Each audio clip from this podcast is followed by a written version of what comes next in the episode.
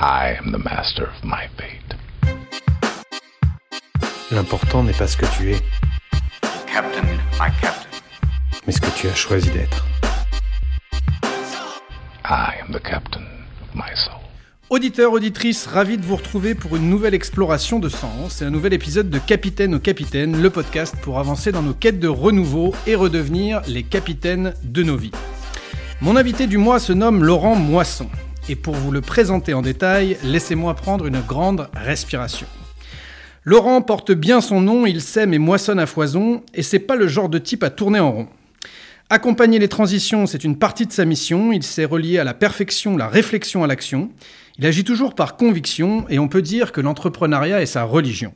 Historien, détenteur d'un master en marketing, entrepreneur, business angel, prof à Sciences Po, Laurent est un vrai touche-à-tout et qui a acquis la capacité à transformer les problèmes en opportunités. Militant de longue date du Made in France, il est le cofondateur des Forces françaises de l'industrie. Auteur de plusieurs ouvrages, il manie les idées aussi bien que la plume. Comme si cela n'était pas suffisant, Laurent est passionné par la quête de sens et des changements de trajectoire, ce qui l'a amené à cofonder les Déviations, un dispositif d'accompagnement des reconversions. Mais les Déviations, c'est aussi un média qui donne la parole à des exemples inspirants et organise des événements pour que les gens se parlent, comme le bistrot philo, pour s'élever spirituellement tout en trinquant. Bonjour Laurent. Bonjour Baptiste. Alors, on a eu le plaisir de commencer cette discussion autour d'un bon repas, d'un- bon déjeuner. Euh, donc là, je pense qu'on est bien chaud, mais les, les angles de discussion avec toi sont nombreux.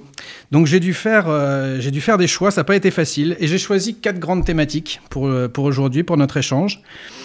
J'aimerais tout d'abord, si tu veux bien, qu'on parle de l'évolution du monde du travail. C'est un, sujet vaste et je sais que tu un travail. Ça peut stimuler ton côté à la fois philosophe et historien sur le sujet. Dans une deuxième partie, j'aimerais comprendre avec toi pourquoi on s'interroge tant sur cette notion de sens au travail, dont on nous rabâche les oreilles maintenant, qui semble faire écho à beaucoup de personnes.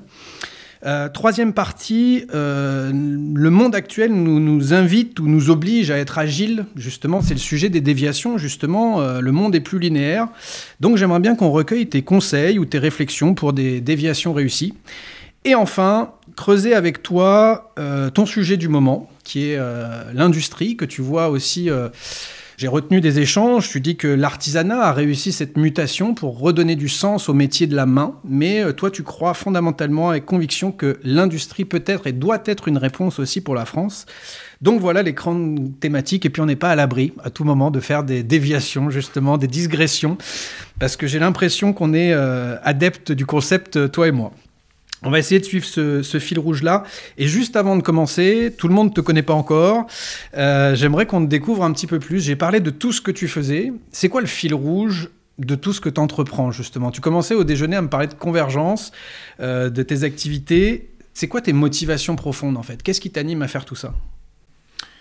Alors, qu'est-ce qui m'anime à faire tout ça? Euh, D'abord, je pense qu'il y a quelque chose d'intrinsèque, d'un petit peu euh, animal, euh, et des pulsions, euh, de, de se dire voilà, j'ai envie de faire quelque chose. Et euh, bah, on est un certain nombre, à, quand on a des envies, bah, à les suivre, en fait, et à essayer de les réaliser. Donc, je pense que ça, c'est quelque chose que je ne sais pas si ça s'acquiert. Je ne sais pas quand est-ce que ça m'est tombé dessus, mais euh, c'est quelque chose qui est assez euh, ancré en moi. Et donc, euh, bah, quand j'ai envie de voir changer quelque chose, je me demande comment on peut le faire changer, comment on peut le faire évoluer, et puis j'essaie de trouver le moyen. Donc, euh, ce qui, on va dire, s'il faut mettre un, but derrière ces choses qui sont vraiment très, euh, encore une fois, animales et peut-être qui n'ont pas de but, hein, puisque c'est juste, euh, on passe notre vie à expliquer, à donner un sens à ce qui n'en a pas. hein, donc, euh, on est fait comme ça. Euh, donc, si je devais mettre ça un peu euh, sur un objectif un peu philosophique, je dirais que moi, j'aime beaucoup travailler sur la transformation de deux choses, enfin deux choses, de grandes choses, dont l'une qui est un être. La première chose, c'est la société. C'est-à-dire que j'estime qu'on est tous acteurs d'une transformation sociétale et que si on veut une société meilleure, encore faut-il se mettre d'accord sur ce qui est euh, bien et pas bien, hein, Mhm. puisque a priori force est de constater qu'on n'est pas tous d'accord sur l'objectif, mais je pense qu'il y a quand même une sincérité chez beaucoup de gens, même quand euh, ça mène à des oppositions et qu'on n'est pas d'accord sur la finalité. Euh, bah, quand on veut que la société évolue pour le mieux en fonction de la définition qu'on a nous-mêmes du mieux, euh, bah, c'est bien de s'y coller. Et pour ça, je trouve que l'entreprise est un très bon moyen d'opérer cette transformation. Je pense qu'il y a eu la, grande époque des États, euh, où les États étaient euh, vifs, euh, actifs, souples, rapides, suffisamment puissants pour mener des transformations à grande échelle et pas encore euh, engoncés dans tout un tas de sophistications qui font que maintenant ils ont quand même du mal à se gratter le bout de leurs pieds avec leurs doigts. Euh, bah, maintenant, je pense que les entreprises sont parfois euh, plus capables de transformer nos vies que les États, même si encore une fois les États ont leur rôle à jouer et je ne désespère pas qu'un certain nombre d'entre eux retrouvent une capacité d'action qu'ils ont déjà perdue. La deuxième, j'allais dire, la deuxième échelle qui m'intéresse sur les transformations, c'est l'individu. C'est nous. Parce que quand on a des changements macro, euh, eh ben, ça implique une adaptation à l'échelle micro, c'est-à-dire nous. Et euh, ce qui m'intéresse, c'est qu'est-ce qui provoque euh, Est-ce que c'est, le- j'allais dire, la somme C'est l'œuf ou la poule. ah ouais, est-ce que c'est la somme des micro-changements qu'on incarne tous qui vont faire un macro-changement? Est-ce que c'est un macro-changement qui va avoir des impacts sur nous parce qu'on va devoir s'adapter et donc micro-changer nous-mêmes Et puis tout ça est intéressant parce que euh, nous sommes des individus, euh, des êtres euh, doués d'un esprit, certains diront une âme, mais on a envie de se raconter des histoires, on a envie que ça fasse sens, on a envie, c'est pas juste, ah bah tiens, les, les temps ont changé, je m'adapte, bim. Mmh. On a une structure éthique, donc il y a des changements qui sont plus ou moins faciles, plus ou moins douloureux, plus ou moins souhaités. Ce qui est intéressant, c'est de voir aujourd'hui comment on peut s'adapter à cette nouvelle donne.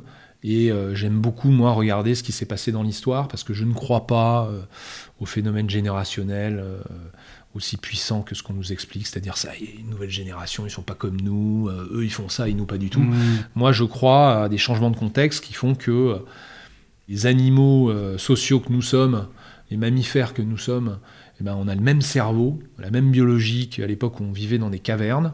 Donc c'est assez intéressant de se dire euh, comment est-ce que euh, ce même outil va agir différemment à une période qui n'a rien à voir. Hmm, Bon, je retiens le, mot de transformation hein, qui semble central et qui doit, qui fait sens entre ton activité euh, vis-à-vis de l'industrie et puis de, des déviations de l'humain notamment. Et puis il y a un petit côté je, fais donc je suis, c'est ça, hein, c'est un peu le, côté entreprendre au sens noble du terme. Une autre euh, question pour euh, te connaître un petit peu mieux, c'est euh, tes, cofondateurs des déviations. Ce serait quoi ta ou tes plus belles déviations personnelles, subies ou choisies d'ailleurs avec le recul? Il y en a beaucoup. Alors, moi, je suis, comme tout le monde, je suis très paradoxal. Hein, C'est-à-dire que j'ai plusieurs courants, j'ai plusieurs envies qui parfois s'opposent. Dans tout ce qui me définit, euh, on va dire, j'ai deux éléments. Euh, le premier, c'est effectivement une volonté euh, d'entreprendre, même business, hein, c'est-à-dire de faire des choses, des choses qui peuvent rapporter les moyens de faire d'autres choses. hein. Le business, c'est ça. Il y a des gens qui pensent que l'argent est un problème en soi, d'autres qui, pensent que c'est une fin en soi. Moi, je considère que c'est la capacité de, de récupérer des moyens et un certain pouvoir pour exécuter les transformations dont on vient de parler. C'est ta liberté d'innovation, quoi. Exactement. C'est-à-dire le fait de pouvoir faire quelque chose sans dépendre des autres parce que tu as thésaurisé ce qu'il faut pour le Mhm. faire. Donc ça, euh, moi, cette volonté business, je l'ai eue très tôt. hein. Je crois qu'à 9 ans, je vendais des, des bonbons dans la cour de l'école. euh, voilà. euh. Et aussi parce que je pense que derrière ces activités, en fait, euh, ça c'est très, euh, très Adam Smith, hein, c'est euh, c'est c'est l'activité économique qui permet aussi de faire société. Hmm. hein, C'est-à-dire le- quand, quand créer du lien. bah, faire du commerce, hein, c'est c'est vieux comme l'humanité. C'est des échanges, c'est euh, comprendre un besoin, c'est apporter, essayer d'apporter une solution, c'est discuter pour essayer de convaincre, c'est soi-même se faire convaincre, c'est tout ça. Donc ça, j'allais dire, c'est quelque chose que j'ai depuis très longtemps, que j'avais enfoui un petit peu au, fond de moi, et parce qu'à un moment donné, je me suis laissé emporter par une, autre de mes caractéristiques, c'est le côté un peu intello, euh, où j'aime bien réfléchir, j'aime bien comprendre, j'aime bien me poser un certain nombre de questions parfois abstraites, ce qui m'a amené à faire justement de la recherche en histoire, euh, m'intéresser beaucoup à de la philosophie, enfin, à être universitaire. Euh, et euh, la première déviation, ça a été de dire, bah, en fait, je crois que j'étais en... À l'époque, on disait DESS. hein, donc c'était, je veux dire, c'est, c'est l'année juste avant le doctorat où on commence à, à choisir son, son sujet. J'ai un de mes plus vieux potes qui m'a dit Mais Laurent, tu vas être prof Je lui dis Mais pas du tout, je vais faire du business. J'ai rien à faire avec ça, je vais, je vais créer ma- mon entreprise. Il me dit C'est peut-être pas le bon moment, c'est, enfin, c'est peut-être pas la bonne Mhm. façon de faire. Et donc, il m'a amené euh, au salon de l'étudiant à l'époque, ça s'appelait comme ça. Et euh, bah, j'ai, j'ai fait un master en marketing, et je me suis rapproché de l'entreprise. Et après, bah, première déviation, j'ai quitté un petit peu ce monde universitaire pour rentrer euh, dans l'activité plus économique, euh, plus euh, opérationnelle, qui est l'entreprise. Et tout en continuant à réfléchir à tout ça. Donc moi je dirais que la première déviation c'est celle-ci, mais j'ai toujours gardé cette volonté de revenir sur quelque chose, de théoriser tout ce que je voyais dans l'entreprise et essayer d'en tirer bah, des conclusions, euh, des traits un petit peu marquants, euh, essayer de capitaliser ça avec euh, des jolies formules, des belles pages bien remplies et, j'allais dire un- un- une cause, une conséquence et, un sens. Ok, très bien. Et il y a une dernière question en t'écoutant pour préparer cet entretien et tout. J'avais une question qui m'est venue comme ça. C'est tu fais plein de choses et co- comment tu prends tes grandes décisions? Tu as parlé de ce côté un peu animal, donc euh, je- j'entends le côté instinctif, mais euh, tes grandes décisions de vie, est-ce que tu as un processus décisionnel? Est-ce que voilà, comment tu t'y prends? Alors, comment je m'y prends? Euh, J'ai un cercle de personnes qui, me sont chères, qui sont très différents, eux d'ailleurs, et que j'aime bien consulter euh, dans ces moments. Euh, donc euh, bah, ça commence par mon épouse évidemment, de plus en plus mes enfants, ça m'intéresse d'avoir d'abord de les impliquer, de voir, alors bon je vais dire autant vous dire que les premières questions c'était oui papa, j'aurais dit n'importe quoi, c'était de toute façon bien, mais il y a parfois quand même des petit à petit des réflexions qui sont arrivées qui disent tiens oui, j'avais pas vu ça comme ça et puis après, voilà, des amis, euh, des gens que je connais qui me suivent euh, et qui permettent de- de- d'avoir du recul. Euh, donc, donc j'aime bien consulter et en fait, je me rends compte que finalement, c'est en discutant, en, en- en exprimant le projet que j'ai, que j'arrive à le maturer et que je me rends compte moi-même, au bout d'un moment, si euh, vraiment ça fait sens ou si Mm. c'est juste une bêtise. En allant chercher la contradiction aussi un peu pour voir si ton, ta- ton idée tient la route ou si c'est juste une. Ou- alors, euh, contradiction ou pas, c'est-à-dire qu'il y a des moments où j'ai eu très peu de contradictions et où je me suis quand même dit c'est pas bien. Hmm. Parce que quand. euh, et ça, c'est un processus aussi qui m'a amené beaucoup à écrire. C'est que quand tu as une, une- une intuition, moi je me méfie beaucoup de mon intuition. Euh, quand tu as une intuition, quand tu l'écris et que ça n'arrive pas à boucler, moi je suis très sensible à la logique des textes, euh, à la narration, euh, voilà, il faut que ça boucle. Si Mm. ça boucle pas, c'est que tu as un truc que tu n'as pas compris. Et donc moi j'aime beaucoup, quand j'ai une idée, quand j'ai envie de faire quelque chose, je me, je me sors un mémo et je le laisse reposer. Quand je le reprends, euh, il y a des moments où tu te dis, bon, c'est nul. C'est- ça n'a ni queue ni tête, on oublie. Et, et j'ai du mal à jeter ou à dire un go si j'ai pas produit ce, ce Mm. truc-là et si je me suis pas confronté à des gens à qui je vais être obligé de l'expliquer. Et parfois, en, en- en essayant de l'expliquer, alors que je suis convaincu au début, je me dis, Ouais. ça tourne pas mon truc. Ce qui est compris s'énonce clairement, comme on dit, et c'est que c'est peut-être Ouais. pas encore une idée mature, quoi. Ouais. Bon, après, c'est pas pour ça que je vais pas me planter. Hein. Hmm. C'est pas parce que c'est vachement logique, bien machin, et que j'en suis convaincu qu'à la fin, c'est une bonne idée. Non, mais c'est intéressant parce que les, les entrepreneurs en, en particulier, euh, on semble avoir un, un, processus peut-être pas formalisé et rigoureux, mais j'étais très inspiré par un monsieur qui s'appelle Olivier Siboni qui parle de ça. et voilà, pour, pour faire attention à nos propres biais. Quoi. Donc ça vaut quand on entreprend, mais je pense que c'est intéressant pour monsieur et madame tout le monde. Bon voilà, c'était quelques questions d'introduction pour euh, apprendre à te découvrir aussi, savoir euh, qui, qui, tu étais. Euh, j'ai envie de rentrer dans la première partie maintenant de cette... je m'interroge beaucoup personnellement sur l'évolution du monde du travail, l'évolution du monde d'une manière générale, mais plus particulièrement de celui du travail. je sais que tu as beaucoup réfléchi sur la question. Alors je ne sais pas dans quel sens je le fais. Moi j'ai identifié six causes majoritaires qui sont voilà, qui, qui, ont amené à ce changement. Mais peut-être j'ai envie de te poser euh, la question spontanément. Qu'est-ce qui fait que, allez, sur les 20-30 dernières années, euh, c'est quoi les causes de ce changement presque radical des attentes qu'on met dans le monde du travail Qu'est-ce qui a fait qu'on a un changement aussi radical?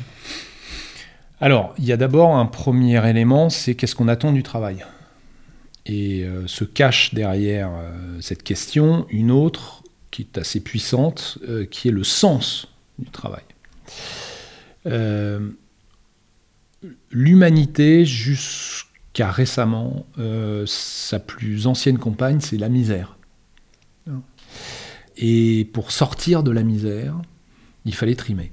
Et quand je dis trimer, c'est que même en trimant, euh, c'était pas sûr d'en sortir. Il y, a, beaucoup de gens, enfin, à l'époque, il n'y avait pas de chômage. C'est-à-dire que tout le monde travaillait, ça bricolait ou ça travaillait dur, mais ben, tout le monde avait une activité. Et malgré ça, il y avait des gens qui mouraient de faim. Hmm. Donc, il fallait gagner sa vie. Il fallait gagner sa vie. Donc, quand le sujet du travail, c'est de te permettre de ne pas mourir de faim, son sens est très simple à comprendre. Il est binaire. C'est-à-dire que je bosse, parfois sur des métiers qui, qui ne m'intéressent pas, euh, bah, pour ne pas mourir de faim. Hmm. Bon. Premier élément euh, changeant, c'est que la révolution industrielle, enfin les révolutions successives industrielles, ont projeté l'humanité dans quelque chose qu'elle n'avait jamais vu avant, qui est euh, un peu la corne d'abondance, hein, c'est-à-dire l'abondance, tout simplement. Alors avec euh, des disparités, avec des inégalités, avec tout un tas de sujets que ça peut poser, on en parlait euh, tout à l'heure hors micro sur l'écosystème planétaire, la nature, etc. Mais en attendant, aujourd'hui nous sommes dans des sociétés où on ne manque plus peut avoir des frustrations parce qu'on en voudrait encore plus, mais on ne manque plus. Et à partir du moment où on ne manque plus, la vraie question c'est bah, si finalement j'ai plus besoin de ce boulot pour vivre, à quoi bon? Quel est le sens de ce que je vais y faire parce qu'il y a des solidarités, parce qu'on a le choix entre ci et ça, parce qu'on peut décider aujourd'hui de dire ça, ça me suffit, j'ai pas besoin d'aller plus, parce qu'on a des tels standards de qualité de vie que, bon, bon bah voilà. aujourd'hui, on a l'impression de se sacrifier parce qu'on prend plus l'avion, mais bah, je veux dire, à l'époque, ça n'existait pas, donc euh, il n'y avait pas de question de prendre l'avion ou pas de prendre l'avion. Des gens qui quittaient pas leur vallée pendant toute une vie, mm. voire plusieurs générations. Donc aujourd'hui, on peut se dire, non, bah pour un certain nombre de raisons, je décide de ne plus consommer ça, donc finalement j'ai besoin de moins travailler, donc je peux faire ça. Ça, c'est le premier élément. Le deuxième élément, c'est que euh, vient se greffer là-dessus le sens de la vie. Qu'est-ce qui fait que la vie a un sens? D'abord, la vie a-t-elle un sens hein? Je ne vais pas sortir des grands débats philosophiques qui datent de 2000 ans, mais euh, quand même. Euh, il y a des gens qui pensent que la vie a un sens. Il y a des gens qui disent que tout ça, c'est une, sorte de vaste farce et que le hasard est partout et que dès qu'on commence à essayer de théoriser, on est déçu. Mais euh, il y a quand même une majorité de personnes qui disent voilà ce que je veux faire dans ma vie, voilà ce qui va faire que je serai fier de moi euh, d'avoir accompli ceci et cela. Le sens de la vie, euh, il a été donné pendant très longtemps, on, en héritait. On en héritait par les religions ou par les grandes idéologies qui étaient des sortes de matrices d'explication de, du monde. L'avantage, c'est que ça simplifiait le monde à l'extrême, hein, à tel point qu'il y avait les gentils, les méchants. Euh, les méchants, c'était les gens qui n'étaient pas nous, les, les gentils, c'était nous. Euh, et pour être gentil, il fallait faire ceci et éviter de faire cela. Bon. Après, on pouvait truander, euh, il n'y avait pas des médias sociaux partout qui faisaient que euh, dès qu'on mentait, euh, on s'en rendait compte. Donc on pouvait euh, passer pour des hommes d'État exemplaires et des papas et des mamans exemplaires aussi, parce qu'on ne savait pas. Euh, maintenant, euh, c'est différent. Mais en gros, on avait euh, un, un système de valeurs qui nous était enseigné et qui nous donnait une place. Donc moi, je suis d'origine auvergnate. Si j'étais né en- au XVIe siècle, j'aurais parlé patois, ma vie et ma place auraient été définies par le fait que je sois catholique, que je sois un homme, donc on attendait quelque chose d'un homme et c'était pas pareil pour une femme, euh, que je sais pas si mes- mon, père était laboureur, bah, on m'attendait laboureur, euh, et euh, je devais des obligations à mon seigneur du coin, à mon roi, à mon machin, à mon truc, et tout ça me donnait une place, me donnait un rôle à jouer. Hein, C'est-à-dire qu'il fallait que les autres me voient dans ce rôle-là, et me donner une réputation, un rôle social, un machin, un truc comme Il ça. y avait un plus grand déterminisme pour toi? Il y avait un plus grand déterminisme. Alors, on pouvait changer de vie, euh, on pouvait faire beaucoup de choses comme ça, mais euh, il y avait quand même euh, une, sorte de, de- de carcan, enfin de carcan plus ou moins positif, hein, parce qu'on va voir aussi qu'aujourd'hui nous, sommes- nous sommes dans une période de grande liberté, mais ça, ça peut un peu effrayer les gens. Et c'était, voilà, il y avait ça. Donc ça, ces, grands, ces grandes matrices pourvoyeuses de sens, c'est les grandes religions, grandes ou petites, hein, c'est les religions. Et ce sont les grandes idéologies, par exemple le communisme ou d'autres choses, ou des très grandes philosophies, mais avec un, un j'allais dire, un cadre quasi légal. Mm. Hein, voilà. Euh, alors quand j'ai dit grande religion versus petite, c'est quoi la différence? C'est que les très grandes religions étaient dominantes sur des territoires. Donc c'est-à-dire que je reprends mon Auvergne profonde, tout le monde était catholique. Bon, peut-être à une époque il y avait quelques protestants et des choses comme ça, mais avant euh, tout le monde était catholique. C'est-à-dire qu'il y avait une, une, comment dire, euh, une hégémonie totale. Euh, il y avait, voilà, c'était un monolithe. Et c'était comme ça, et c'était comme ça pour tout le monde. Donc Mm. le référent était très simple. Ces grandes religions, ces grandes idéologies, donc euh, je reprends mon Auvergne, bah, il y avait euh, le, catholicisme, il y avait aussi le communisme, se sont affaissés. Et comme la nature a horreur du vide, eh ben, d'autres systèmes de pensée, d'autres systèmes de valeurs se sont empressés de nous servir une vision du monde qui est la leur. Alors aujourd'hui, il y en a plein. Ça va de la façon. de- est-ce que tu, tu- tu manges de la viande ou pas? Est-ce que tu es chasseur ou pas? Est-ce que tu vas te fringuer comme ci ou comme ça? Il y a encore les grandes religions qui n'ont pas dit leur dernier mot. Il y a encore du communisme, des choses comme ça, etc. Et il y a, euh, je sais pas, une dizaine, une vingtaine. enfin, il, y a, il y a beaucoup de choix aujourd'hui pour trouver ton explication du monde. Mais il y en a qui ont du mal à choisir. On manque de repères en fait. On, Bah, on- on en en tout a cas- trop ou pas assez. Voilà, en tout cas, tu peux les choisir, c'est super, mais t'en as pas, enfin, t'en hérites pas. Donc, tu dois choisir ça. Et certaines personnes, eh ben, paumées dans cette matrice de, euh, parce qu'on se fait engueuler tous les jours en train de dire, ah ben non, mais euh, voilà, euh, t'es pas comme ci, alors que moi je suis comme ça, euh, c'est pas bien, etc. On nous séduit, on nous engueule, quoi, pour qu'on adhère à la nouvelle secte. Euh, et euh, beaucoup de gens, du coup, vont partir en quête de sens et vont demander à leur occupation numéro un euh, dans la vie, c'est de leur fournir un sens, c'est leur travail. Mm. Et on va dire, attends, moi je vais bosser dans une entreprise qui doit dire quelque chose sur moi. Mm. Je refuse d'aller bosser euh, euh, pour les industries pétrolières, pour euh, euh, l'armement, pour tel patron parce qu'il est comme ci et pas comme ça, j'en sais rien. Et donc ça doit dire quelque chose de moi, ça doit donner un, un sens que je n'ai pas Mm. et qui me permet de le revendiquer. Mm. Donc, le travail devient un élément de quête de sens. Or, les entreprises n'ont pas été faites pour ça. Les entreprises, elles ont été faites pour faire un profit, le répartir euh, en fonction euh, des mœurs de l'époque. hein. Ça pouvait être tout pour moi, rien pour vous. Euh, ça peut être beaucoup plus égalitaire, peu importe. En tout cas, c'était ça le sujet. Mm. Et donc, on avait tendance à dire, ne mettons pas trop de politique là-dedans, ça nous permettra de bosser ensemble et de pas s'écharper euh, au self. Voilà.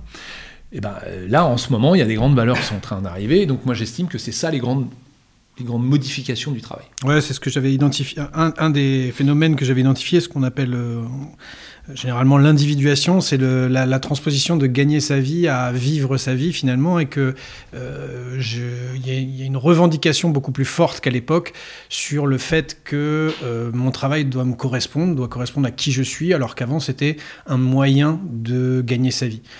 Alors, pas complètement. Pas complètement. Moi, je trouve que le travail étant encore une fois une, une occupation très structurante pour, les, pour la vie des gens, surtout qu'avant on travaillait beaucoup plus. hein. Mm. Maintenant, on n'a jamais aussi, aussi peu travaillé qu'aujourd'hui. hein. Mm. Euh, eh bien, euh, enfin, si peut-être à certaines époques, mais enfin, euh, disons depuis la révolution industrielle, c'est pas arrivé. Avant, le travail te donnait une existence sociale par rapport à une classe. Tu étais notaire. Un notaire, ça doit avoir ceci, cela, machin, truc et tout. Et donc, en tant que notaire, tu avais ça.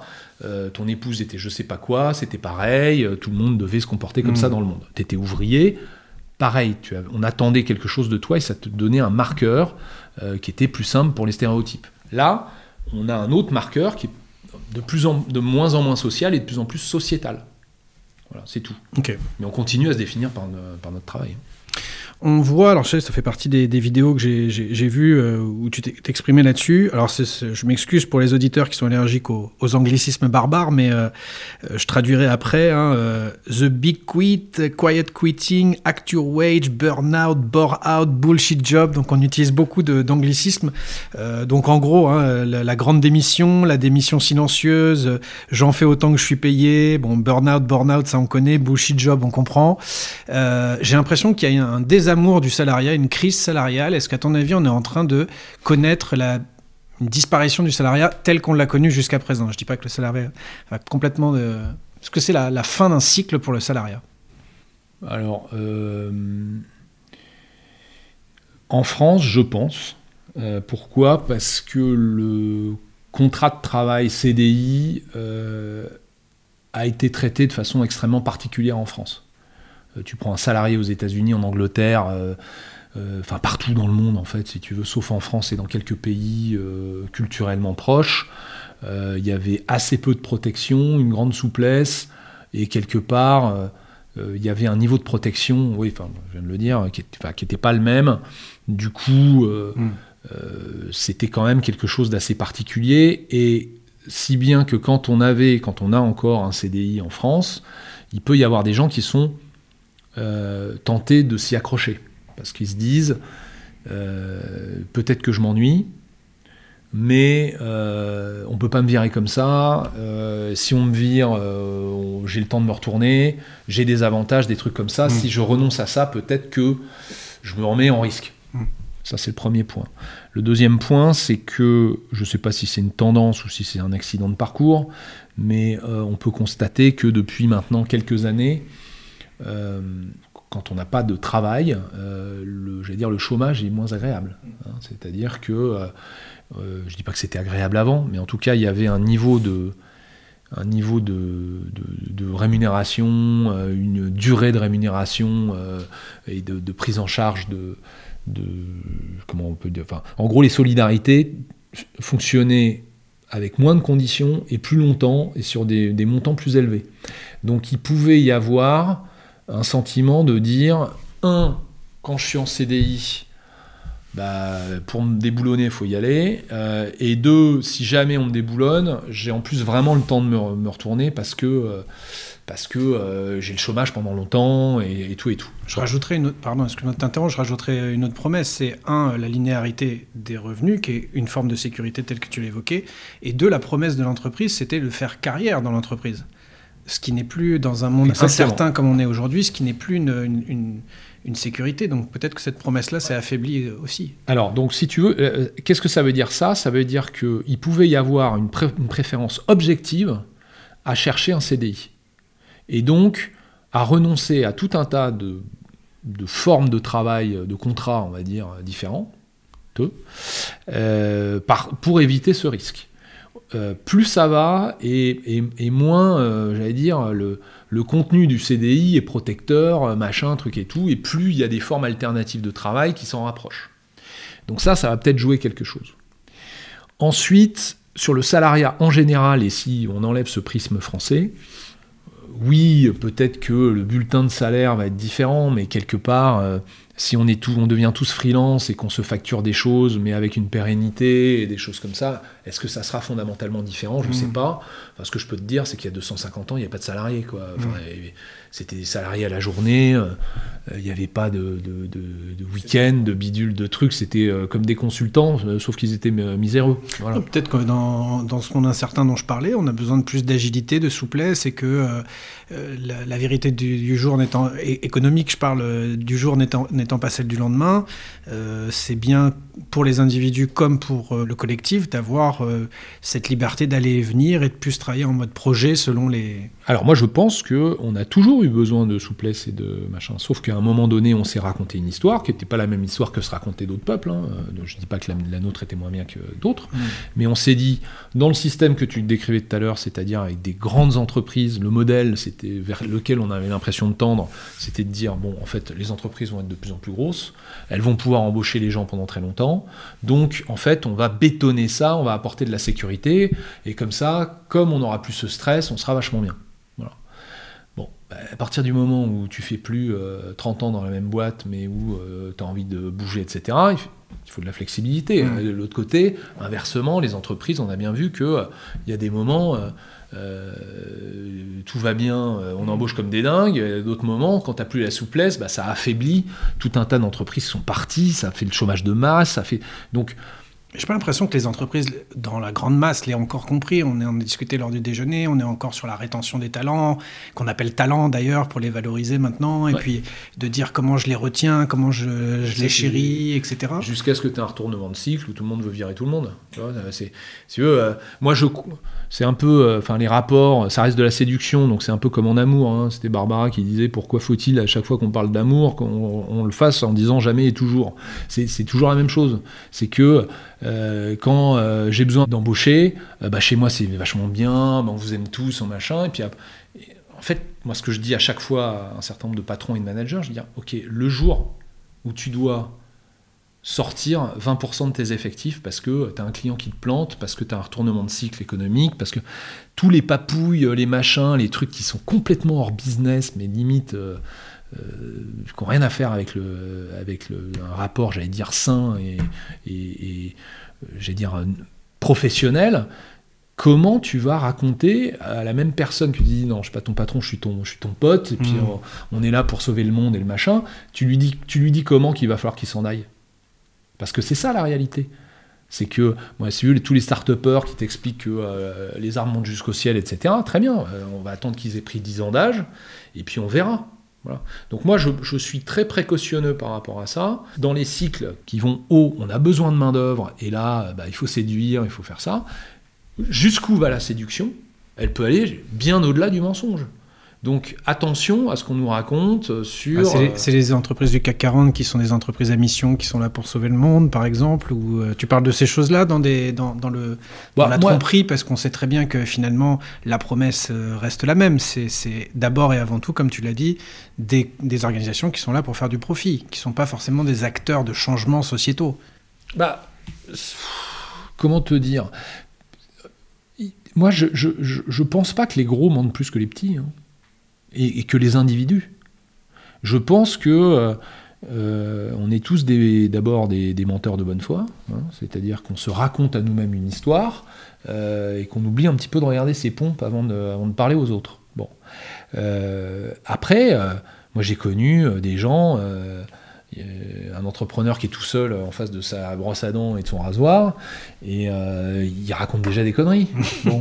Donc on n'a pas besoin euh, d'être euh, une entreprise de 200 000 personnes, euh, cotée en bourse, etc., pour tromper son monde. Et j'aurais même tendance à dire, à partir du moment où tu as une marque qui est pérenne, où tu as des actionnaires qui vont te regarder, où tu es fliqué par les journalistes ou les machins, je, moi je dirais même que un certain nombre de grandes entreprises sont beaucoup plus loyales par rapport euh, à leurs employés que euh, tout un tas de petites boîtes où on se dit tout ce qui est petit est gentil, puis en fait tu te rends compte que bah, ça se passe pas comme ça. Quoi.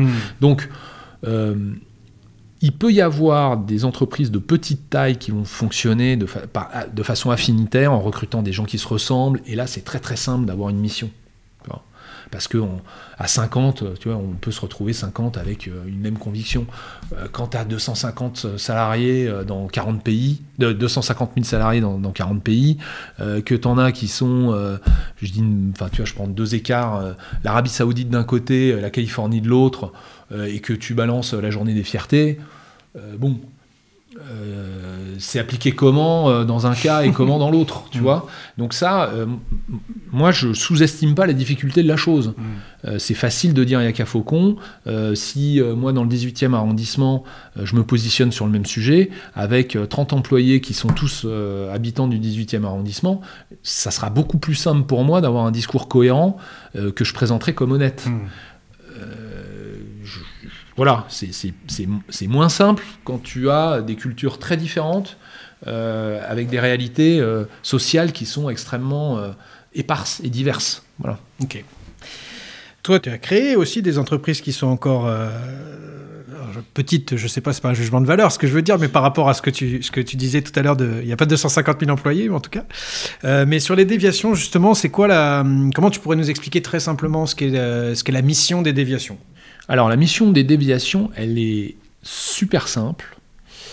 Elle est de raconter euh, des histoires de vie positives euh, de gens qui ont changé, qui ont décidé à un moment donné, euh, bah, comme tu l'as dit toi-même, d'être acteurs un petit peu de leur vie, d'être capitaine de leur vie, mais en tout cas d'exercer leur liberté de changement et de dire, voilà, pour des raisons subies, pour des raisons délibérées ou je ne sais quoi, de dire j'avais une vie euh, et un schéma de vie qui était tout tracé, bah, j'ai décidé de faire autrement. Voilà.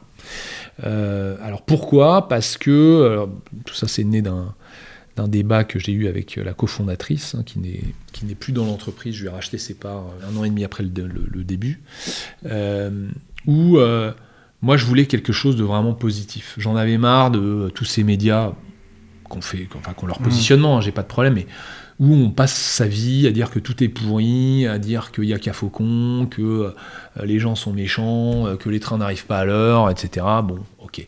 Moi, je voulais montrer que euh, notre époque, et je, je m'en rends bien compte en tant qu'historien, elle est juste extraordinaire. On a effectivement des grands défis, on a des grandes menaces, mais comme toutes les époques. Et on ne crève pas de faim. Mm. Hein. Euh, on ne mord pas du typhus à 3 ans.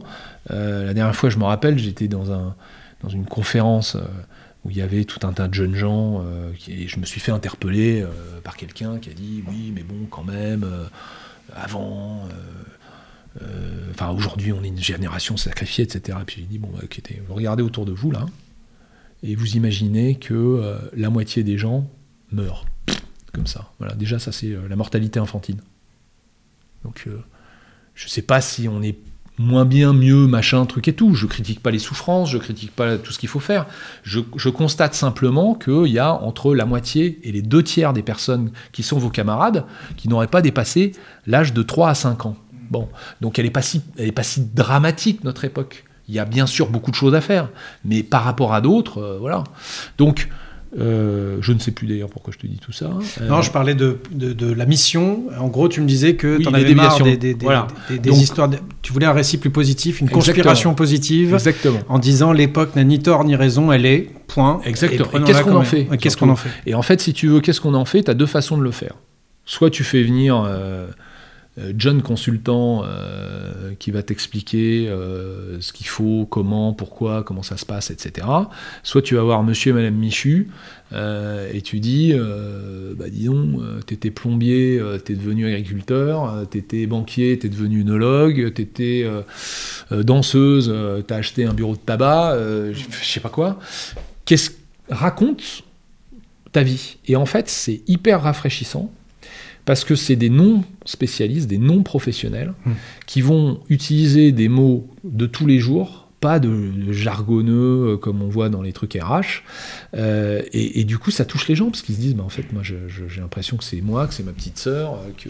Oui, puis c'est pas édulcoré avec que la success story euh, de celui qui a fini. euh, voilà, c'est les galères, les, Voilà. les questionnements et doutes, mais D'ailleurs, c'est ceux qui marchent le mieux, c'est- ceux où il y a vraiment une sincérité, il y a une transparence, des choses. Alors après, les gens racontent bien ce qu'ils veulent nous raconter. hein. Eux aussi, ils refont leur histoire. Ils Eux aussi ils se racontent leur histoire. Bien sûr. Mais donc ça, nous, on n'est pas, on n'a absolument pas euh, la prétention d'être objectif, mais on veut juste livrer ces témoignages. Ça inspire des gens, et après, bah, la phase numéro 2, c'était de dire. Quand on est contacté par beaucoup de gens qui disent euh, aidez-moi, euh, comment vous pouvez m'aider moi-même à, à changer de vie, euh, bah, on est tenté de se dire euh, on va essayer. Quoi. Mm. Donc, euh, Qu'est-ce que vous avez, j'ai pu noter, mais plus de 500 témoignages largement peut-être maintenant. oui, oui, oui, ouais. entre l'écrit et Qu'est-ce- le. Qu'est-ce que les vous avez appris? Est-ce que vous avez réussi à dégager quelques apprentissages, sans parler de modélisation Mais Ouais. voilà, c'est quoi les, les patterns? Est-ce qu'il y a un profil du, du- du- un profil type de, de personnes qui ont entrepris? Est-ce que c'est plus subi que choisi? Enfin, moi, j'ai mille questions qui me viennent là-dessus. Euh, tu dis entrepris, ent- entrepris, entreprendre ou euh, non, non, changement non, de vie? euh, entreprendre au sens euh, changer de vie, pas forcément Alors- au sens entrepreneurial. Alors, on a vachement réfléchi à ça. On en a sorti d'ailleurs notre premier magazine, qui est un, quasiment un bouquin. Ça s'appelle Changement de vie. Et si on faisait le point, quoi, la quête de sens, changement de vie, et si on, faisait le point. Donc là, sur 196 pages, on a vachement réfléchi à ça. Et on a essayé de, de présenter à la communauté euh, ce qu'on avait appris de. euh, ouais, à l'époque, on devait bien avoir 4 ou 500 témoignages déjà. Euh, et c'est vrai que. il y a quand même des grandes tendances. Mm. Alors, il y a un déterminisme dont on vient de parler, donc je ne reviendrai pas dessus, mais c'est on n'a pas la même approche du changement de vie quand on est euh, l'enfant d'une civilisation qui n'en fait plus beaucoup et qui n'a pas de problème matériel que euh, quand tu nais dans une famille extrêmement nombreuse, euh, rurale, dans un pays du Sud. Mm. Bon, où là, tu, tu- tu- tu as- n'ayant pas le même sens de la vie, bah, tu n'as pas nécessairement la même volonté et, et la même façon de changer de vie. Mm. Voilà. Euh, donc un déterminisme, on va dire, culturel, social, etc. Ensuite, tu as souvent un processus qui commence à l'enfance par projection. Les enfants occidentaux ne travaillent pas. Euh, enfin, ils travaillent, ils étudient, mais Oui, ils ne oui. travaillent pas. Je veux dire, on n'est pas obligé de gagner notre vie, en général. Donc, on va se construire jusqu'à un âge assez avancé, euh, en, se disant, en se disant, tout ça a une finalité pour que moi aussi je travaille. Et donc, on va complètement fantasmer notre vie professionnelle. Et on va se dire, et en fait, on a des repères, mais on ne sait pas ce qu'ils font ces gens. Tu vois, Mm. t'as, ton oncle, ta tante, ton Oui, machin, tu ton fantasmes truc. un Tu vas idéal. dire, ah bah moi, je serais comme lui, je serais comme elle, je serais comme machin. Et, euh, mais tu n'en sais rien. Tu fais plein d'études pour euh, essayer de dire bah, je serai comme lui, mais tu sais toujours pas le truc, donc tu t'engages quand même vers un investissement de ta personne pendant des années pour être chirurgien, tu vois, je sais pas quoi, Dans le marketing. ou dans le marketing, ou dans je sais pas quoi. Et, euh, et après, bah, commence la vraie vie.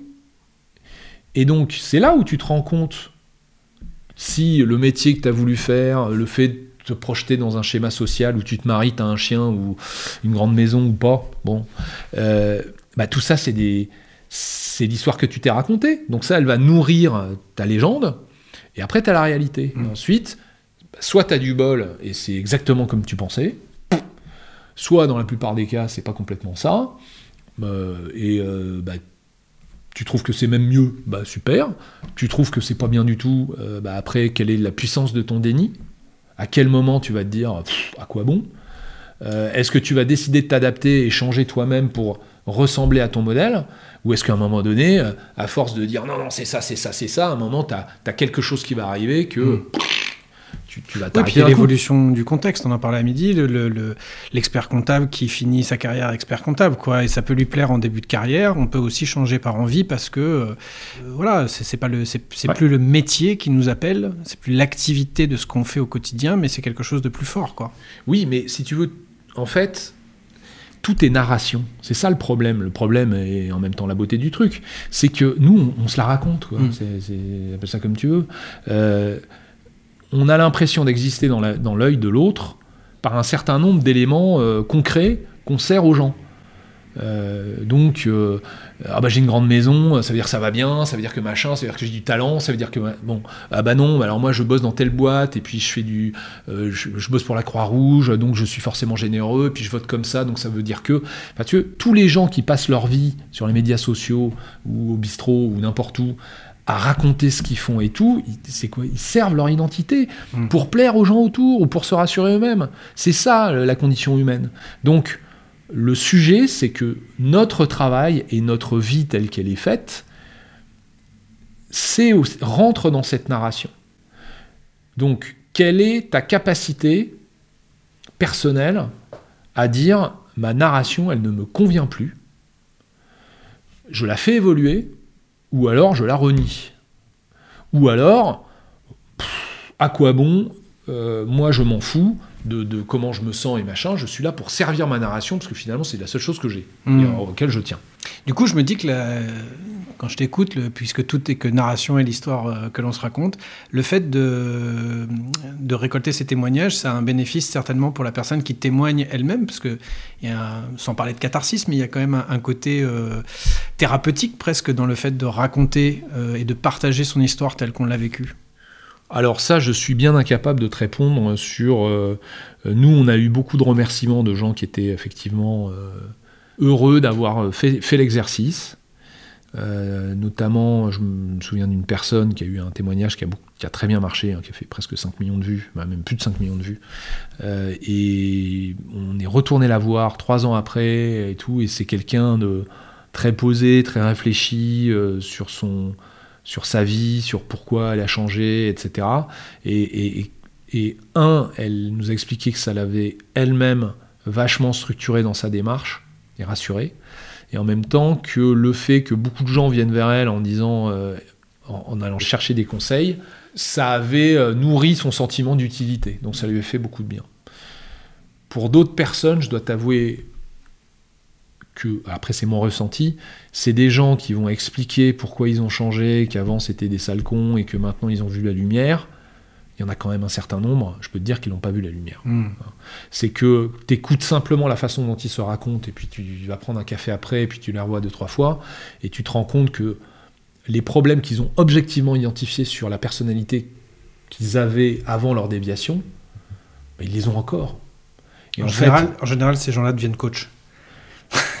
alors, euh, j'en sais rien. euh, mais euh, Non, il paraît que ça fait partie de la, de la thérapie du Ouais. d'un burn-out, c'est de de- de- d'aider les autres après en disant bah moi je m'en suis sorti, je vais aider les autres dans, à travers Ouais, enfin, la il y vie, en ce a- que j'ai traversé. Il y en a un certain nombre, je veux dire, ils t'expliquent pourquoi ils ont eu un problème et ils l'ont encore. hein.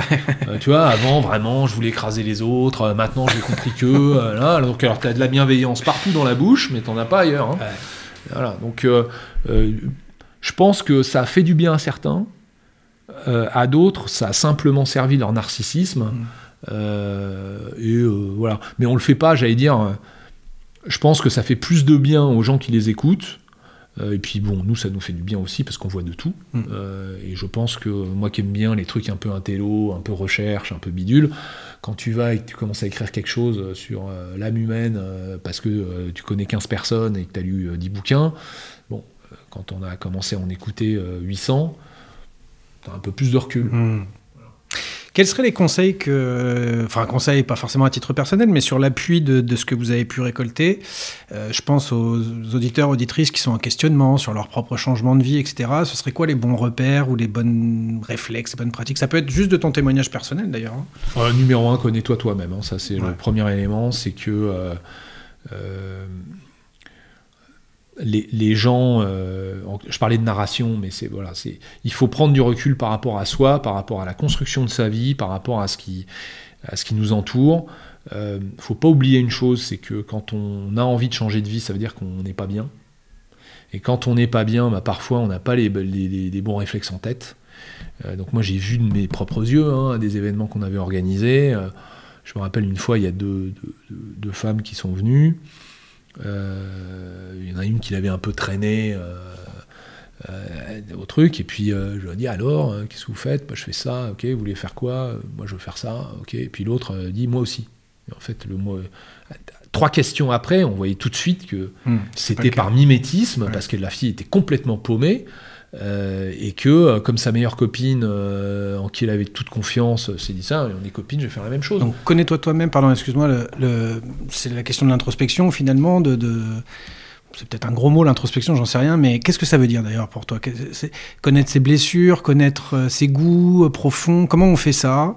Euh, je me mets à la place de quelqu'un qui, euh, peut-être comme toi, quatre enfants, euh, qui est débordé par son boulot et qui, qui, ressent une tension. C'est quoi? Il faut se libérer du temps pour soi, il faut partir à l'autre bout du monde. Comment on fait ça? Écoute, je crois que chacun a un peu sa secret sauce, euh, comme on dit dans le Cantal. Comment tu fais toi, tiens, pour rester euh, inspiré, parce que c'est le travail d'une vie finalement? Alors, euh, C'est quoi ta secret sauce à toi?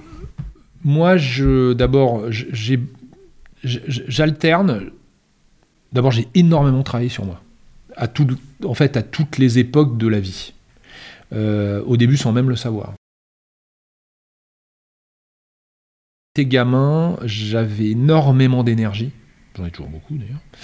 Euh, mais j'avais très peu confiance en moi. Donc, J'ai lu l'article où t'en parlais. ouais. voilà. Donc en fait, quand tu te confrontes à avoir une énergie qui te fait faire des trucs, mais en même temps, immédiatement, au moment où tu le fais, t'as honte parce que les autres te critiquent, machin, là.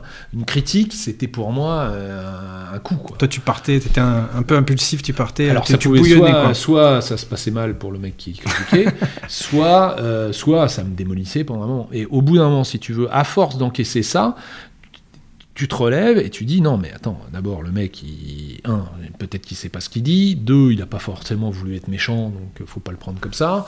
Et puis tu te construis comme ça. Et donc tu prends, tu construis ta confiance petit à petit. Et tu apprends à te, connaître en disant voilà, quels sont mes penchants euh, sur lesquels je peux capitaliser, quels sont les penchants sur lesquels je dois me méfier, enfin desquels je dois me méfier? Euh, et ça, tu lui, encore une fois, tu les apprends parce que parce que t'as pas envie d'avoir mal, tu vois. C'est un gamin, il se rend compte qu'une plaque chauffante, faut pas mettre la main dessus parce qu'il s'est brûlé. Toi, c'est le sport qui t'a aidé hein, au début? Alors moi, le sport m'a beaucoup aidé parce que c'est un, c'est un élément de canalisation de, de, de l'énergie euh, qui, bah, qui fait que quand t'en consommes, t'en as moins pour, euh, pour t'énerver. Euh, ensuite, ça m'a confronté à la compétition. Et quand tu es euh, en compétition, bah, tu apprends que euh, c'est dur pour tout le monde, euh, que tu as ta chance, que tu- parfois tu gagnes, parfois tu perds et que c'est pas dramatique. Et quand tu gagnes, bah, c'est aussi éphémère et que ça sert à rien d'écraser tout le monde. Enfin, c'est une très bonne école pour ça. Voilà. Donc, à partir du moment où tu commences à te connaître comme ça par construction et socialement, parce que j'ai toujours eu le goût des autres, donc je me suis confronté à des gens qui parfois me où j'aimais pas ce qu'ils me disaient, mais au moins j'avais ce, ce- ce- j'allais dire ce côté qui faisait que j'allais vers, eh ben, en, en- en- vers eux. En, en apprenant ça, euh, tu, tu te rends compte de l'image que tu projettes, euh, de comment tu la ressens et de comment tu peux un minimum la contrôler, quoi. Mm. Voilà, et te dire, bah, quand j'ai envie de quelque chose, voilà comment je vais m'organiser pour l'avoir. Et donc la conclusion en ce qui me concerne, c'est d'alterner euh, deux moments euh, très quasiment opposés, c'est-à-dire j'aime bien j'aime bien l'exercice qu'on fait en ce moment, j'aime bien discuter, parler d'un sujet, etc. J'aime bien le faire en public avec des gens, euh, échanger, les soirées où il y a plein de monde, tu rencontres des gens, tu rigoles, tu... j'aime bien cette interaction. Et j'aime bien également, à un moment donné, couper avec ça, me retrouver euh, tout seul euh, au milieu de la forêt à marcher, à réfléchir, à être seul euh, avec moi-même et à prendre le temps d'écrire, de, de- sédimenter un petit peu ces choses-là. Et ça, ça fait une boucle qui va de l'action du côté très animal, très instinctif, où tu as plein d'infos, machin truc, c'est du tac au tac parce que tu es dans la foule, à euh, je dors dessus, j'analyse mon truc, je l'écris, je le théorise, je fais ça, et ensuite, la prochaine fois que j'y retourne dans la foule, bah, je, je me suis dit quelque chose et je vais le tester. Et donc, en fait, j'ai cette, cette boucle de je théorise, je vais à la pratique, la pratique amende ma théorie, je rethéorise, je machin, un truc comme ça, qui fait qu'au bout d'un moment, voilà, j'ai appris à me connaître. Ça, ça m'est personnel. Euh, Il y en a d'autres, ils vont être beaucoup plus solitaires, ou d'autres uniquement dans la foule, Et, et- et c'est très bien pour eux. Après, Mais- cet équilibre dont tu parles, euh, chacun le cultive comme il veut, effectivement, mais c'est euh, c'est le principe de la musculation. Finalement, contraction, décontraction, c'est l'alternance entre la réflexion, l'échange et l'action qui, qui fait aussi qu'on progresse, qu'on valide ses acquis, qu'on ou, ou- ou pas. Ou- Ouais, mais après, tu as des gens qui sont très heureux parce qu'ils se posent surtout aucune question. hein. Ah, ça, c'est une grande euh, question. Le bonheur est-il dans l'ignorance? Mais ce sera peut-être pour une- un, un autre entretien. Non, mais des fois, tu je vois, me moi, dis. je respecte tout. Non, mais je me pose euh, beaucoup de questions moi-même, parfois trop. Et je pense que l'introspection, comme tout, a ses limites. Je pense que ne jamais se poser de questions, c'est passer à côté de quelque chose euh, dans la vie, mais que des fois, trop s'en poser, c'est se faire des nœuds au cerveau et, et c'est pas forcément sain non plus, quoi. Enfin, moi, je- écoute, euh, encore une fois, hein, je, je respecte tous les points de vue et je, je, veux surtout pas donner de leçons, même si moi j'ai trouvé ma façon de faire, Mm. euh, qui, euh, qui fait quand même qu'à la fin, parfois je fais des conneries. hein. Parmi les gens les plus heureux que je connaisse, il y a des gens qui ils se posent pas beaucoup de questions. Quoi. Mm. C'est, c'est- voilà, ils sont dans l'instant euh, et ça leur va très bien. Euh, donc, euh, si tu veux, en fonction de qui on est, il faut faire cet effort de, de- de- de voir ça. Et, et plus tu vas être rationnel là-dessus, plus tu vas te connaître, plus tu vas être lucide sur les actions et sur ton changement de vie et sur qu'est-ce que je veux vraiment. Mm. Sinon, sinon, en fait, tu vas soigner une image. Mm. Et, et d'ailleurs, la plupart des gens qui, qui veulent faire ces déviations, etc., le font pas par rapport à eux, ils le font par rapport à la personne qu'ils voudraient être et à Mm. laquelle ils voudraient ressembler et qu'ils ont intellectualisé, mais c'est pas eux. Tu vois, tous ces gens qui disent ça y est, j'ai trouvé qui je suis. Bah, écoute, euh, bah, bravo pour toi. Parce que si eux, on change, tout, on change dix fois par jour. Donc, euh, il y a des moments, je suis en colère, il y a des moments, pas du tout. euh, il y a des moments, je suis drôle, il y a des moments, euh, je suis complètement débile. il y a des moments, je fais des, je dis, je, suis maladroit. Il y a des moments, je suis d'une finesse remarquable. il y a et tout ça, ça donne un- une sorte de, une personnalité, plus ou moins comme ci ou comme ça, en fonction du, du temps, de l'âge, des événements et des choses comme ça. Et après, tout ça, en plus, doit être soumis à un milieu. Tu vois on te prend tel que tu es euh, dans, dans ton événement et on te déracine, on te met à l'autre bout du monde dans une culture qui n'a rien à voir, Tu seras pas le même. tu seras pas le même. La notion d'identité ouais, enferme et, et finalement très, très fugace. Ok, euh, qu'est-ce que j'ai euh, oublié euh, ça, on a déjà. T'es un bon client, hein, tu couvres déjà pas mal de mes questions, tu les anticipes. Euh, Il y, a, il y a cette partie qui me, qui me tient à cœur, si tu as encore un petit peu de temps à, Oui. à- à m'accorder. C'est cette partie donc, qui concerne le FFI, donc euh, Force française de l'industrie, que tu as cofondé, ça fait combien de temps non de plus, Trois ans et demi. Trois ans et demi. Mm. Euh, donc petit clin d'œil euh, aux forces françaises de l'intérieur, à la résistance. Euh, donc cette, euh, tu veux nous expliquer déjà un petit peu euh, Oui. le pourquoi de, de- de cet engagement? Qu'est-ce qui t'a poussé vers ça? Est-ce que c'est euh, familial ou est-ce que c'est quelque chose que tu as découvert, cet amour pour l'industrie ou cette... euh, Alors oui, c'est alors euh, euh, moi je dirais que c'est culturello euh, familial, hein, c'est-à-dire que je me rappelle très bien d'un de mes grands-pères euh, qui s'achetait toujours des voitures françaises, machin truc. un- T'as vu que j'ai mis une marinière bleu, Ah blanc, ouais, rouge hein Magnifique. Et, et qui me racontait que lui il n'envisageait pas d'acheter une voiture étrangère parce que euh, il voulait que ça fasse bosser euh, les mecs de l'usine d'à côté. Bon, alors après, euh, moi je suis absolument pas un, un ayatollah du Made in France. Moi-même j'achète des trucs qui sont absolument pas Made in France et, à aucun moment j'ai dit ouh, ouh t'as acheté si bon. Alors mes enfants si quand ils achètent du du Shine ou du- des choses comme ça, ça me fait de la peine, mais enfin malheureusement parfois je, je ne sais pas tout. Euh, voilà. Je- moi je alors un une conviction on va dire patriotique euh, et une réflexion d'ailleurs euh, sur la société qui est de dire voilà moi je me pose souvent cette question qu'est-ce qui va faire c'est quoi notre bien commun? Euh, qu'est-ce qui fait qu'on peut être solidaire? Donc on a parlé de grande religion, on a parlé euh, d'affinité, on a parlé de politique, de choses comme ça. Voilà, à un moment donné, il y a eu ce concept de nation qui est apparu, hein, qui, qui n'a pas toujours été existant, parce que c'est quelque chose qui est né avec- justement avec la Révolution, qui a généré euh, parfois des excès épouvantables. hein. Mais cette notion de nation, c'est quelque chose qui m'est euh, assez cher et euh, où bah, finalement moi je me sens français pour un certain nombre de raisons, je me sens une solidarité avec mes compatriotes. Donc euh, on peut aimer ce qui fait notre truc, supporter l'équipe de France, euh, dire des conneries au bistrot et chanter la Marseillaise, euh, sans détester les gens qui jouent au Portugal ou je sais pas où quoi. Voilà. Donc c'est un truc qui est sympa, qui est, qui est important pour moi.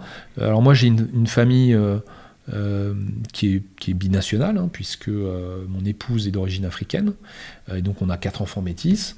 Donc c'est aussi quelque chose voilà, qui, est- qui a complètement structuré notre couple.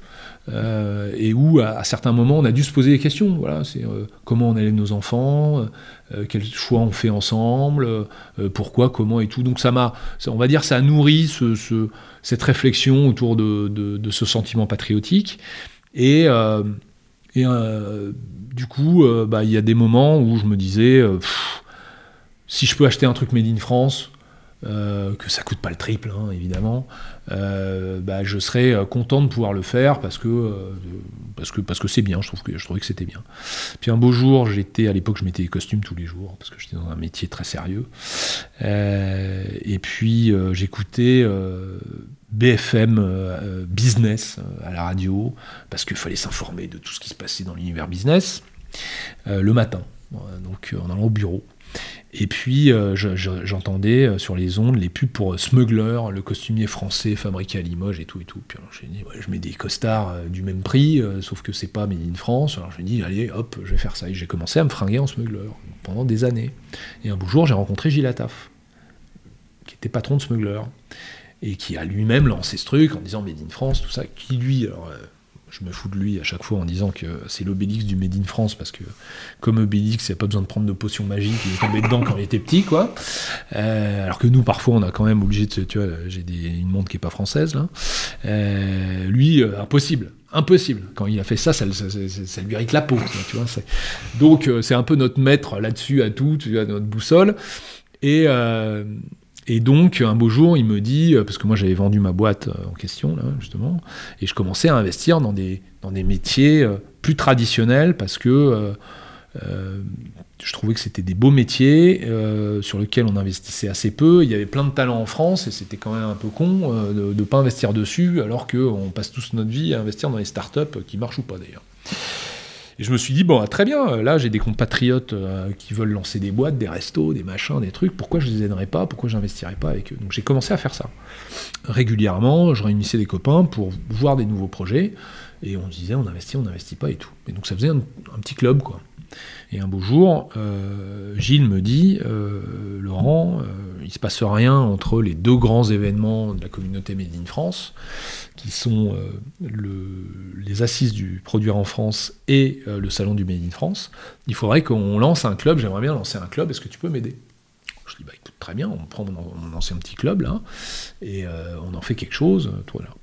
Et puis euh, j'ai demandé au troisième larron, euh, qui est Emmanuel Delot, qui lui avait déjà lancé plusieurs clubs euh, avec des entrepreneurs français à l'étranger. Et je lui ai dit, bah, écoute, ce serait bien d'avoir un professionnel de la profession. Donc il est venu avec, avec nous, et donc à, à- trois, on a créé les Forces françaises de l'industrie. Donc le, nom est sorti d'un brainstorming où on disait beaucoup de conneries, et on, a trouvé ça marrant, et en même temps ça faisait sens, parce que l'idée c'était de faire quelque chose d'un peu gaulien, quoi, qui rassemble. Euh, et d'ailleurs, c'est une idée de Gilles.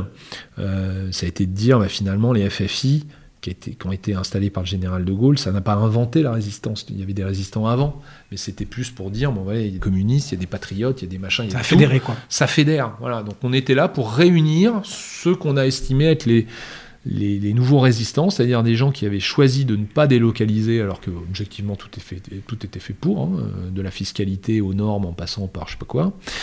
Euh, et donc voilà. Et donc on a dit voilà, la France a besoin d'un ascenseur social, elle a besoin de refaire cohésion, elle a besoin que, plutôt que s'envoyer des, des cocktails Molotov à travers la tronche, bah, qu'on soit tous autour d'un projet. Euh, on, on a de plus en plus, tu as parlé beaucoup du travail, on a besoin de voir des trucs concrets Mm. qui sortent. Et puis surtout, on a un énorme défi climatique. Alors qu'est-ce qu'on met derrière le terme d'industrie? Parce que tu, je t'ai entendu dans un entretien dire, ouais, euh, l'artisanat a belle presse maintenant parce qu'il y a ce côté noble de faire avec la main.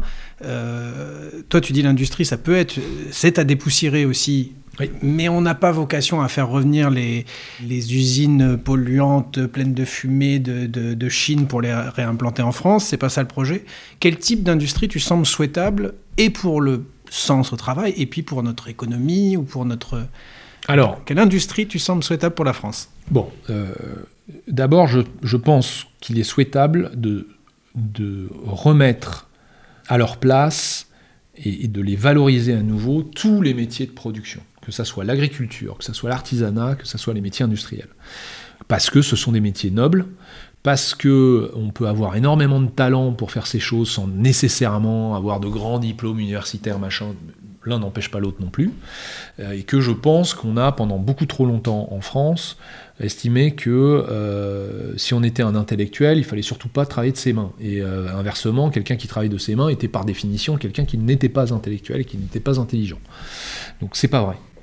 Euh, on... Quand on travaille avec ses mains, on travaille avec sa tête, n'est-ce pas?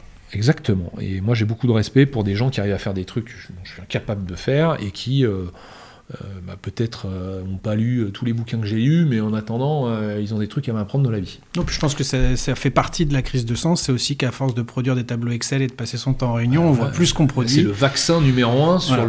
le, sur le bore-out. Test hein, numéro un pour le bullshit job. Essaye de raconter ce que tu fais, la valeur que tu produis à Exactement. un enfant de 10 ans. Et euh, si ah. tu n'arrives pas à lui expliquer, c'est que. voilà. voilà. Pardon, donc, je t'ai interrompu. Donc, ça, ça c'est un premier truc. Travailler de ses mains, c'est noble. Il faut le rappeler. Et il faut qu'on arrête ce côté j'allais dire culturel français, mais qui, nous, accompagne depuis euh, des, millénaires, qui est le snobisme. Ah, ça, ça ne me mérite pas, ça, ça me mérite, ça c'est digne, ça c'est indigne. Bah non, voilà. Ça c'est le premier point. Le deuxième point, c'est que, moi j'ai fait beaucoup d'histoire économique, encore une fois, euh, la misère, c'était jusqu'à la révolution industrielle. À partir de la révolution industrielle, alors pas immédiatement, hein, parce qu'il y a eu beaucoup de misère du fait de la mécanisation de l'agriculture qui a enlevé tout un tas de jobs qui ensuite sont venus s'entasser dans les centres urbains pour gagner un salaire de misère. Mais très rapidement, en quelques décennies, nonobstant les guerres, il y a une création de, valeur, une création de richesse extraordinaire. Et ça, c'est dû à ce, dire, ce concentré d'intelligence humaine qui se matérialise par l'industrie.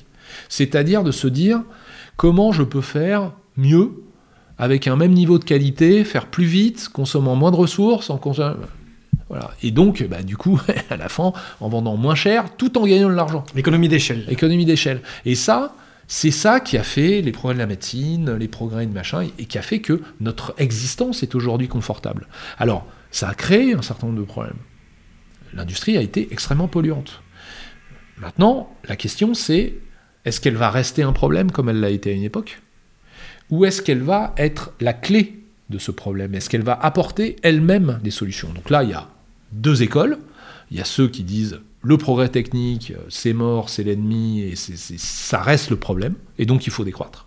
Et il y a ceux qui, comme moi, sont des optimistes et disent l'humanité a toujours réussi à trouver des, sujets, simplement avant, jusqu'à récemment, hein, on parlait très très peu de réchauffement climatique et de choses comme ça. C'est arrivé de façon progressive. Aujourd'hui, c'est identifié comme le problème numéro un. Donc maintenant, la question c'est est-ce que tout ce concentré d'intelligence va se mettre à régler ce problème-là, ou au contraire, il va l'aggraver? Voilà.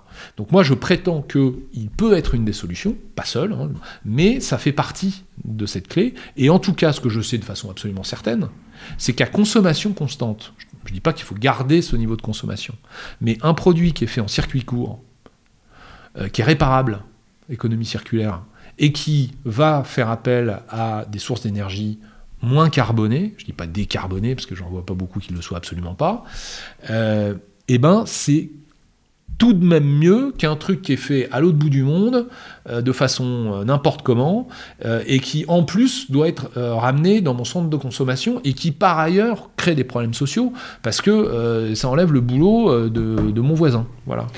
Alors, je reviens à ma question. Quel type d'activité tu penses souhaitable? Est-ce que c'est de l'industrie de pointe, donc de la, de la technologie? Est-ce que c'est d'abord et avant tout les matériaux de nécessité euh, première Qu'est-ce qu'on se souhaite? J'ai du mal à... Alors moi je suis très libéral ouais. pour ça, c'est-à-dire que euh, moi ce que je constate, c'est que il faut créer les conditions.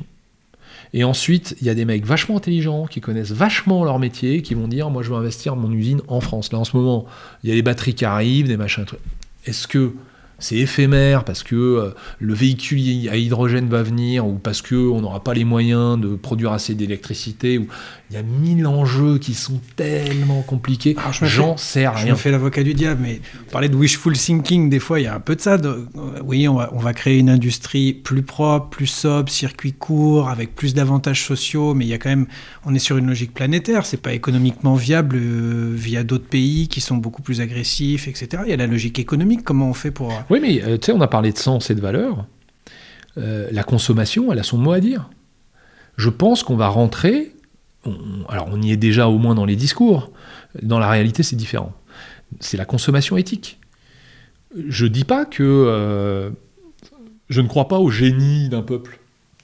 Qu'est-ce qui va faire que nous, en France, ça sera forcément mieux que ce qui est fait en Chine? Les Chinois, ils bossent vachement bien. hein. Maintenant, est-ce que quelqu'un qui a une conscience écologique va continuer à se dire que le produit qu'il veut acheter là, euh, c'est bien qu'il vienne de l'autre bout du monde. Est-ce que quelqu'un qui a une conscience sociale, euh, qui a dit euh, c'est pas possible les retraites, il faut ci, il faut ça, et qui va vouloir les entretenir, Alors, je va ma- continuer à penser que c'est possible, c'est sustainable, comme on dit euh, chez nos amis.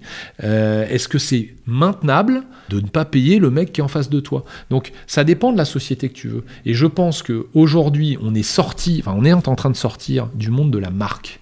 C'est-à-dire, je donne une personnalité à ma marque, et après ce qui se passe derrière, euh, on s'en fout, si je produis à l'autre bout du monde et tout. On va revenir à une sorte de transparence où on va avoir besoin de sentir les racines d'un produit. Mm. C'est fait par qui Comment? Est-ce que ça utilise euh, des, des gens euh, quasi en esclavage euh, parce que répression dans un coin euh, d'un certain pays? Est-ce que ça fait bosser des, des gens qui sont incarcérés? Est-ce que ça fait travailler des enfants? Est-ce que dans cette entreprise les femmes sont payées dix fois moins que les hommes? Est-ce que, enfin, tu vois, on va se poser ces questions-là.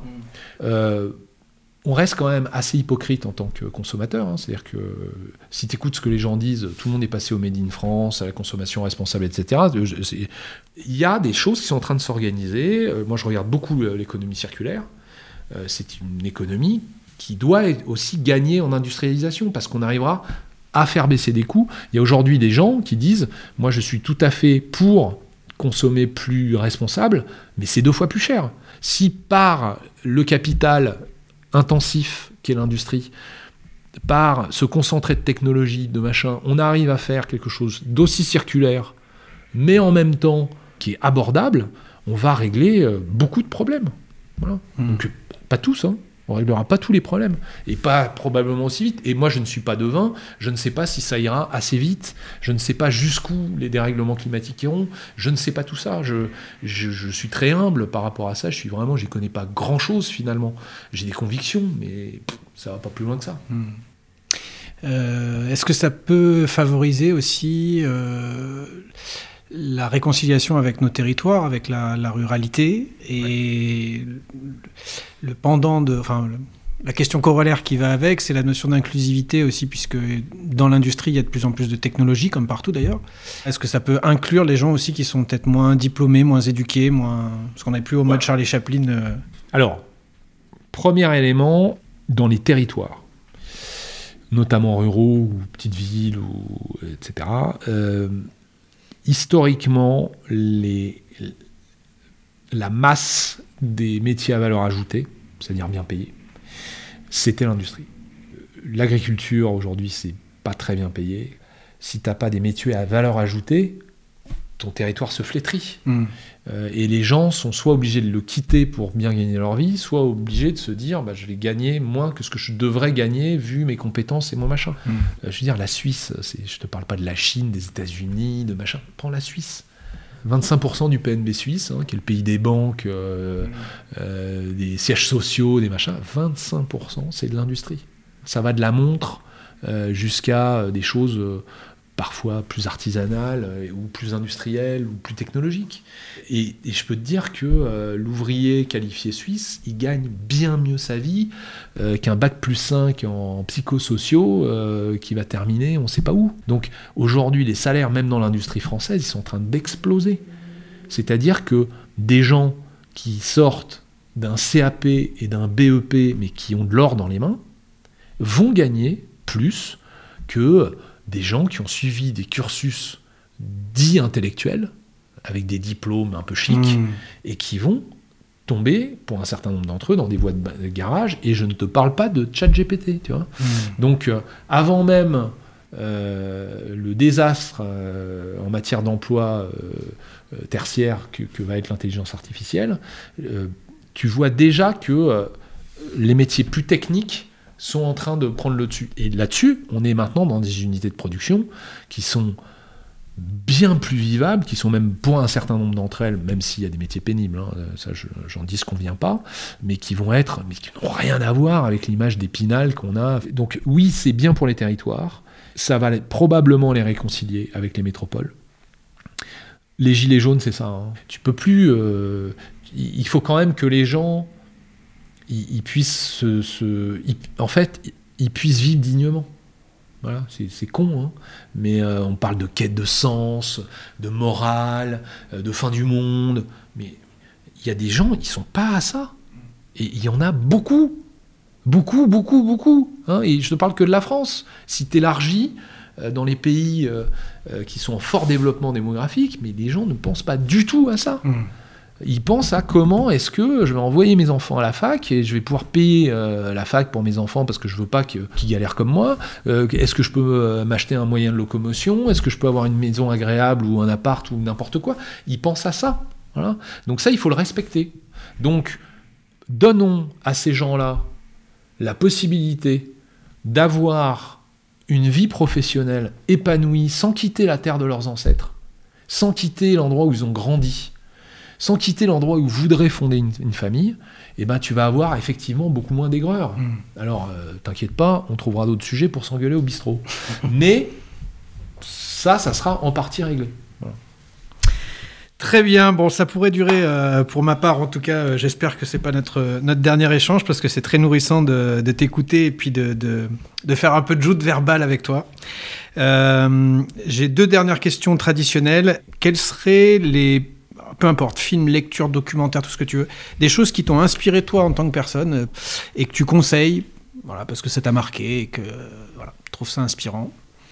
Ah bah, moi j'aime bien euh, Yuval, euh, je sais jamais comment le prononcer, Harari. là. Ouais, Harari, oui, le Donc Sapiens, ça, ouais. Enfin, la trilogie. la trilogie, La trilogie, ouais. C'est intéressant. Surtout, c'est lumineux. Après, moi, je suis pas d'accord avec tout, mais ça donne une structure qui est assez intéressante. Euh, alors, moi, j'ai une déformation prof... Enfin, euh, et quand tu es historien, tu es obligé de te cogner euh, des thèses écrites avec les pieds euh, qui font 600 pages. Donc, tu as une capacité à lire des trucs absolument chiants qui est remarquable. Donc, j'arrive à ingurgiter des trucs hyper euh, intéressants, mais mal écrits. Mhm. Euh, que je ne conseille pas aux auditeurs. mais moi, j'ai lu énormément de biographies. Et je pense d'ailleurs que ça a été euh, quelque chose qui m'a conduit euh, aux déviations. Quand on, on lit une biographie de quelqu'un comme Churchill, Charlemagne, euh, enfin, on va dire des personnalités qui ont été exposées à des moments extrêmes, Mmh. c'est là où on, on comprend euh, l'âme humaine. Voilà. Et où on se rend compte qu'un type, un Churchill qui était un type invivable, qui avait tous les défauts du monde, qui était alcoolo, qui était, qui était acariâtre, qui était euh, macho à mort, enfin tout, ce que tu veux. Euh, dans certaines euh, circonstances, c'est l'homme de la situation et il, va s'opposer aux nazis, il va gagner à la fin. Bon. D'abord, ça te donne une distance par rapport à tes grandes valeurs moralisatrices. Bien Ah, ah, là, c'est pas possible, un mec qui fait ça, c'est pas possible, un mec qui fait pas ci, c'est pas possible. Ok, bon, très bien. Euh, donc, tu deviens plus humble et après, tu apprends, tu commences à rentrer surtout dans la complexité absolue de l'âme humaine. Et donc tu arrêtes avec les conneries où il n'y a qu'à faucon, euh, changer de vie en sept leçons, euh, changer votre alimentation et votre vie changera, faites du yoga, youpi, tralala. Bon, ok, il y a plein de choses qui peuvent aider mais il n'y a pas de remède miracle. Et quand tu, quand tu regardes, pour le coup, un très bon film qui est simple à, consommer, c'est Les Heures sombres, qui parle justement de jusqu'à Dunkerque, enfin, en gros l'arrivée euh, de Churchill au pouvoir et, toutes ces hésitations qu'il a eues, et on voit que ça, mais c'est l'histoire c'est, aurait pu tomber autrement, mmh. mais sans choix. Et ben là, tu te dis que tous les problèmes que tu as, que toute la pression que tu peux ressentir, euh, que toutes les certitudes que tu as, euh, bah, elles sont. Voilà. Et dernier élément, euh, moi, ce qui m'inspire beaucoup aussi, c'est les gens. Je vais te raconter une, expérience qui m'est arrivée il y a quelques, oh, je deux ans. Deux ans, franchement, j'étais au bout de ma vie, j'étais crevé, j'avais eu plein de mauvaises nouvelles dans la, dans la semaine, j'avais des problèmes avec une de mes boîtes. Et j'étais invité par un pote, enfin un couple d'amis. Mon épouse n'a pas pu m'accompagner parce qu'elle était à peu près dans le même état psychologique que moi. Et puis bon, il fallait quand même euh, qu'elle avance sur deux, trois trucs. Donc j'y vais tout seul. Et je suis arrivé le moral dans les chaussettes. Quoi. Et là, euh, eux, ils ont un, enfant euh, diabétique euh, depuis tout petit. Vraiment, euh, donc euh, c'est un genre de truc à le réveiller en pleine nuit, à lui faire des, piqûres avec des seringues de, je sais pas combien de centimètres pour, bah, pour juste que lui enfin, permettre de vivre sans problème. Et donc j'ai dit, bon, ça va, vous, vous, ça va et tout. Et il dit, ah super bien, on a eu des, des analyses, aucun de ses organes n'est touché, il va vachement bien, on est super content de nous, on a fait, on a fait un bon job je rentre euh, chez moi et le lendemain, j'ai un autre de mes potes euh, chez qui je vais déjeuner. Et lui, il a un enfant hyper actif. Et il me dit, je suis content, qui été déscolarisé, euh, parce que hyper actif, hein, c'est très compliqué et tout. Il me dit, je suis trop content, je trouve une école, ça va bien se passer, je pense que ça va le faire. bon, c'est un peu loin, mais c'est pas grave. Bah, je veux dire, tu vois, tu relativises tes problèmes. Mais oui, mais je pense que c'est hyper important de se décentrer. On est à une époque euh, où tout le monde essaie de se définir par rapport à son nombril, à dire je suis qui, je suis machin, je ressens ça, je suis... Euh, euh, arrêtez de regarder en vous regardez, on est des, des, animaux, euh, des, êtres euh, sociaux, on se définit par rapport aux autres aussi. C'est important de, regarder les problèmes des autres, pas pour se dire je suis supérieur, je suis inférieur. Il y a des moments, ça fait un bien fou. Mm. Voilà. Donc, lisez les biographies d'autres personnes à d'autres époques, où vous allez voir que toutes les certitudes qu'on a en tête, c'est des constructions. Voilà.